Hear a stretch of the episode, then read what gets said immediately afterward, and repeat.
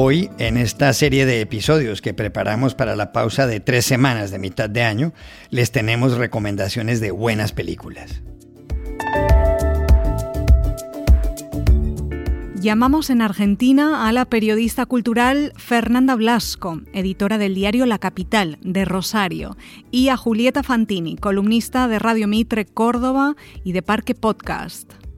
Y aquí en Colombia hablamos con Samuel Castro, crítico de cine del diario El Colombiano de Medellín. No se los pierdan. Hola, bienvenidos a El Washington Post. Soy Juan Carlos Iragorri, desde Madrid. Soy Dori Toribio, desde Washington, D.C. Soy Jorge Espinosa, desde Bogotá. Es martes 9 de agosto y esto es algo que usted debería saber hoy.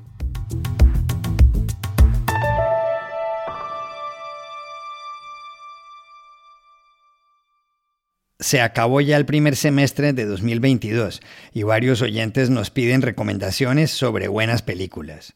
Por eso llamamos a tres personas que saben del asunto. La primera de ellas es la periodista cultural Fernanda Blasco, editora del periódico La Capital de Rosario, en Argentina. Tres recomendaciones para ver, una taquillera, una rareza y una argentina. Empecemos con The Batman. Confieso ser fan de Marvel, pero The Batman me sedujo más que Doctor Strange. A la historia la conocemos de memoria, porque hubo muchísimas adaptaciones en los últimos años, pero este film, el de Matt Reeves, es muy recomendable porque no es otra película de superhéroes. Es oscura, vale por sí sola fuera de cualquier mitología, tiene un guion atrapante y unas espectaculares escenas de acción. La protagoniza Robert Pattinson, que está tan pálido como en Crepúsculo, que nos ofrece el Batman más terrorífico y denso hasta el momento. Segunda recomendación, Inside. Diarios de pandemia hubo, hay y habrá muchos, demasiados y todos se parecen. Inside, el especial de Bob Burnham, es diferente. Es una apuesta a transformar el encierro en arte. Bob Burnham es un comediante, músico y actor estadounidense que se hizo famoso en YouTube. En 15 años, sus videos caseros fueron vistos más de 52 millones de veces. Es un fenómeno. Inside es un registro íntimo que hizo durante un año, aislado por pandemia, en una habitación de 4x4 en su casa de Los Ángeles. Lo escribió, lo dirigió y lo interpretó. Es un experimento inteligente y estéticamente es impecable. Finalmente, Relatos Salvajes. Es una joyita del realizador argentino Damián Cifrón. Es una comedia negra estrenada en 2014, la volví a ver el otro día y envejeció muy bien. Es uno de esos films en los que crítica y público nos ponemos de acuerdo. Eh, Relatos, Relatos Salvajes propone seis historias independientes donde los personajes son empujados al abismo y pierden el control. Los contextos son diferentes, un viaje de avión, una boda, una ruta, pero en todos ellos los protagonistas son atravesados por violencia en situaciones cotidianas. El elenco está liderado por Ricardo Darín, hay muchos otros talentos argentinos y la postdata es que si les gusta Retos Salvajes, no se pierdan Tiempo de Valientes, que es una comedia policial del mismo director, y la serie Los Simuladores, también de Cifrón, que es otra joyita.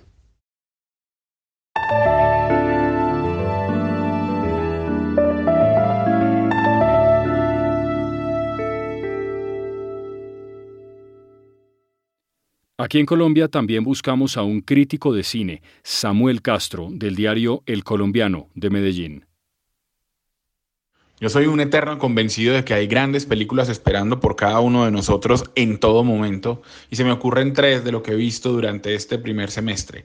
La primera sería Todo en todas partes al mismo tiempo o Todo a la vez en todas partes por sus títulos en español de, de eh, Everything Everywhere All at Once, la película de Dan Kwan y Daniel Shiner, o los Daniels como se llaman a sí mismos, eh, que nos presenta a Evelyn Wang, una mujer de mediana edad, dueña de una lavandería de ascendencia oriental, por eso la, actriz es Michelle Yeoh, eh, que descubre que hay otras Evelyn en otros universos que han tomado decisiones distintas y por eso existen, y que ella se puede conectar con todas a través de un mecanismo muy complicado y muy divertido eh, y que necesita hacerlo porque tiene que luchar contra una villana que se quiere eh, cargar, digamos, la estructura de, ese multiverso. Justamente esa villana es su hija.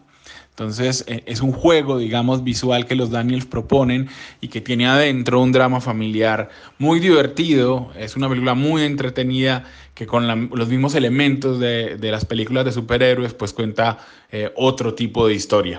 La segunda película que se me ocurre es El hombre perfecto de María Schrader, una película alemana de ciencia ficción eh, que nos plantea la posibilidad de que pudiéramos tener a una mujer o a un hombre robots creados y construidos a nuestra imagen o a la imagen, digamos, de nuestras preferencias eh, y que pudiéramos compartir con ellos. Y, y, como la buena ciencia ficción, pues nos plantea unas preguntas muy interesantes y es nosotros cómo trataríamos a esos robots que se ven como personas, que hablan como personas, que sienten como personas eh, si son nuestra posesión. Entonces, en algún momento eh, los maltrataríamos, ellos qué tipo de derechos tienen y, y, y, qué tanto seríamos capaces de lidiar con la perfección, con alguien que nunca se equivoca, que nunca nos cuestiona y que siempre dice lo que queremos oír. Es una, una película muy buena que, que, lleva estas preguntas, digamos, al, a un terreno de, de inquietante y al mismo tiempo, pues también muy emocional. Y la tercera gran película que recomiendo se llama Más, eh, una película de un director muy joven, Frank Kranz, que también es actor y que mm, debió haber tenido más repercusiones en los Oscars de este año y no las tuvo porque el tema es muy difícil para los estadounidenses. Eh, nos muestra a dos familias, a dos parejas de padres de familia que se reúnen a conversar porque el hijo de una eh, fue el autor de una de esas masacres estudiantiles eh, en colegios y el hijo de la otra pareja pues es una de las víctimas. Eh, y es una película que a partir de diálogos nos conmociona y nos deja ver como, la, como el buen cine, que no hay una sola versión de las cosas y que no, no siempre tenemos la razón o, o, que deberíamos pensar un poquito más eh, en eso que creemos que es una respuesta fácil. Esas tres recomendaciones creo que van a la fija si las buscan y que son un gran plan para este semestre.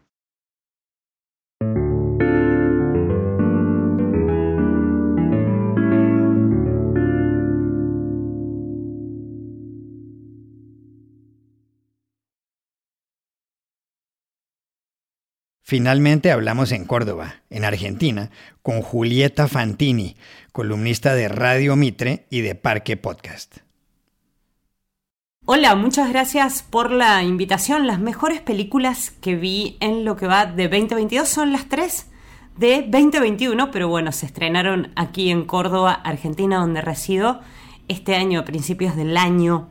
Eh, podría decir mis favoritas en lugar de las mejores y arranco por La isla de Bergman, eh, una película que llegó a principios de enero, francesa, dirigida por Mia Hansen-Love, eh, una realizadora de ese país que eh, tiene un planteo algo extravagante, es el cine dentro del cine dentro del cine, o sea, primero la referencia al cineasta del título, luego los protagonistas, Vicky Cripps, y Tim Roth, que son cineastas y guionistas que se van justamente a la isla donde residió y filmó Bergman varias de sus películas a escribir y a también hacer cine y luego otra película que sucede en la misma narración.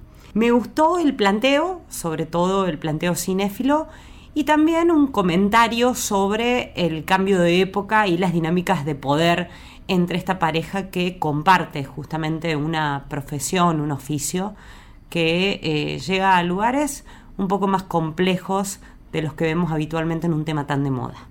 La segunda película es la celebrada, creo yo, por muchos de los y las colegas, La peor persona del mundo.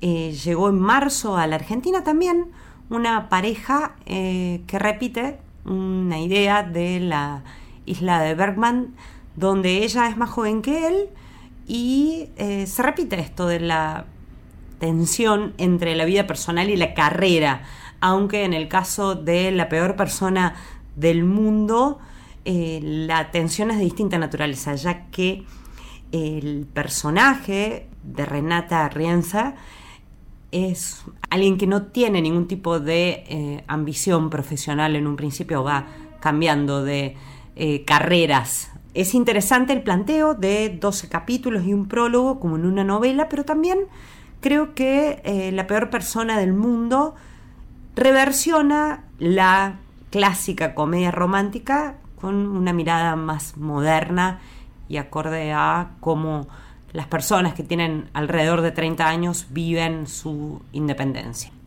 Y la última favorita es Licorice Pizza.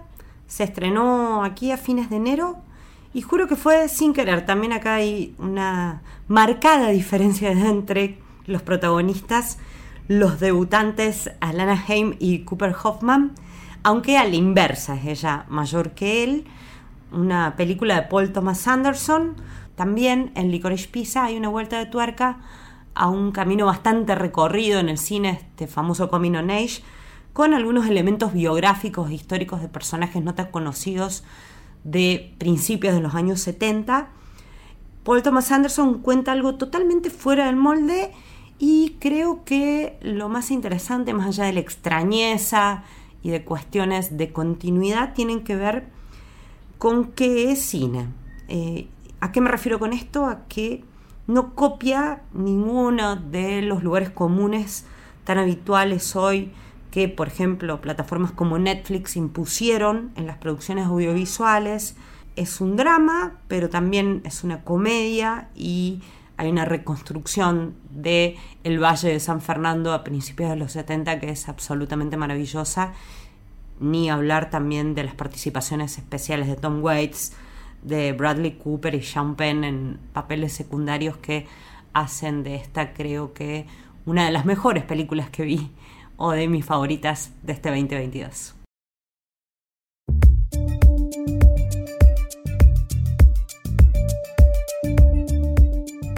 Y aquí termina el episodio de hoy de El Washington Post, El Guapo. En la producción estuvieron Cecilia Favela y John F. Burnett. Por favor, cuídense mucho. Y también queríamos agradecerles que oigan este podcast casi a diario.